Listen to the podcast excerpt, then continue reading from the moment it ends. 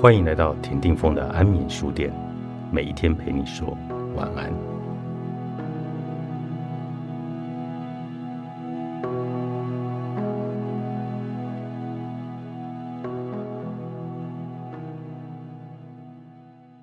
智慧瑜伽的练习方法始于开启智性或者觉，而不是被较为低端的身体感官。心念假我来牵着走而去搜罗知识，自信是最接近灵性，又比身体经纬体更高阶的能量，所以能约束之而回复真我。要在生活中永远清楚留意你的自己。这样的练习很隐微，而且必须自己上路。愿意走这条路的人，他会愿意独处，不依赖别人的认同。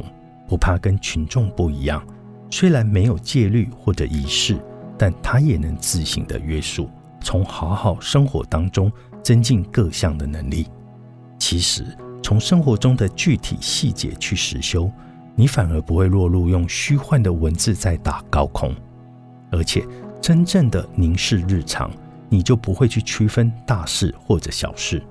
很多在地球功课上卡关的人。其实是被他头脑所认定的小事来卡住的。他一昧的在头脑以为的大事上努力，却是走错了方向。不想要浪费精力在小事的结果，却常常是聪明反被聪明误。然而，事情无论大小，都肯认真做的人，总是怡然自得。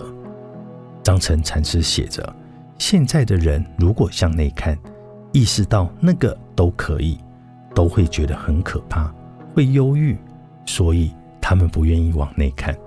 往内看就好像要摒弃外在世界的东西了，会冲突，所以他就不要。反而若是敢穿越过这种冲突，才能脱离轮回。如果向外看，觉得好留恋这个世界，这个好美，那个也好好，那么就只好继续轮回了。静坐的时候，停止行动与心念的运作。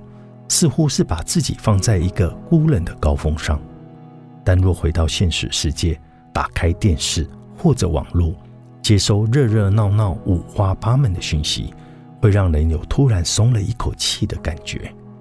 相较之下，灵性的无限显得无比的孤单，令人却步。各种高低起伏、摆荡的情绪、缤纷的念头，甚至那个很会说故事的假我。不是比较活泼有趣吗？这种反差的状况确实是存在的，只是可别以为这些愉悦永远不变，因为过量的声色终究是身心的负担。工作和生活的项目调整与平衡，本来就要依照自己的人生阶段啊来去做主和拿捏。智慧瑜伽之路是从表面的自己来修起，而不是在禁欲，也不是在追求空无。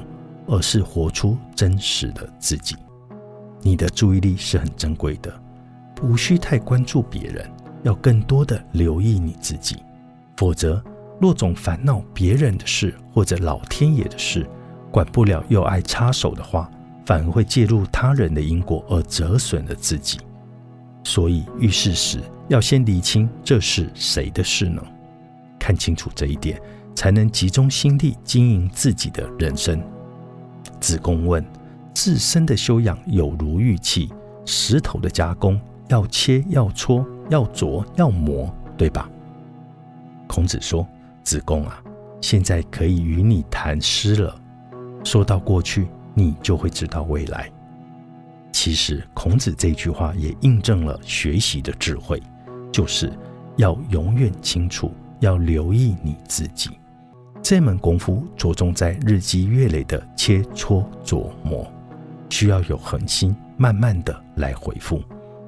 师姐也讲到，修炼智慧瑜伽，摆脱业力的束缚，超越了物质的三种属性，超越了二元相对性，摆脱利益与防卫的概念。然而实际上，修行的方法并非在你字面上所看到的那样，直接去做就好了。你以为的摆脱，有时恰恰不是摆脱。相反的，一心想要摆脱什么、超越什么，用头脑去盘算要做什么，很奇妙。到头来的结果往往是往相反的方向奔去。大部分的修行法门都有修苦行，有些人修到后来却是满满的孤冷悲意，毫无喜乐。其实修行的气路途径可以不一样，从自己的日常就可以学习智慧。教材就是你的生活现场与工作职场的事件与氛围，实际的成果就展现在居家的生活品质、个人的处事能力与心境。工作品质的平稳细微，家人朋友之间的和乐融融，因为经典所描述的诸多道理，一定都可以展现在实际日常细节当中。如果读了很多经典，却活不出经典的精神，那么学习之路也是走歪的。真我并不虚幻，它就存在你此时此刻的身心的运作当中。若你走对了路，那么练习了一段时间。必然会发现自己自然的转变，在学习智慧的过程里，你自然会吸引与你能量相当的人同行，甚至走到了一定的程度的时候，也会与古今圣贤同行。这是一条前后左右都有伴侣，手牵着手一起学习智慧向上走的行列。直到有一天，旁人注意到了你的光和热，才会惊觉。你怎么突然间就不一样了？可是你心里很清楚，你是如何一步步在留意、清楚自己，而创造出你的崭新实相的。智慧瑜伽，作者江信惠，商周出版。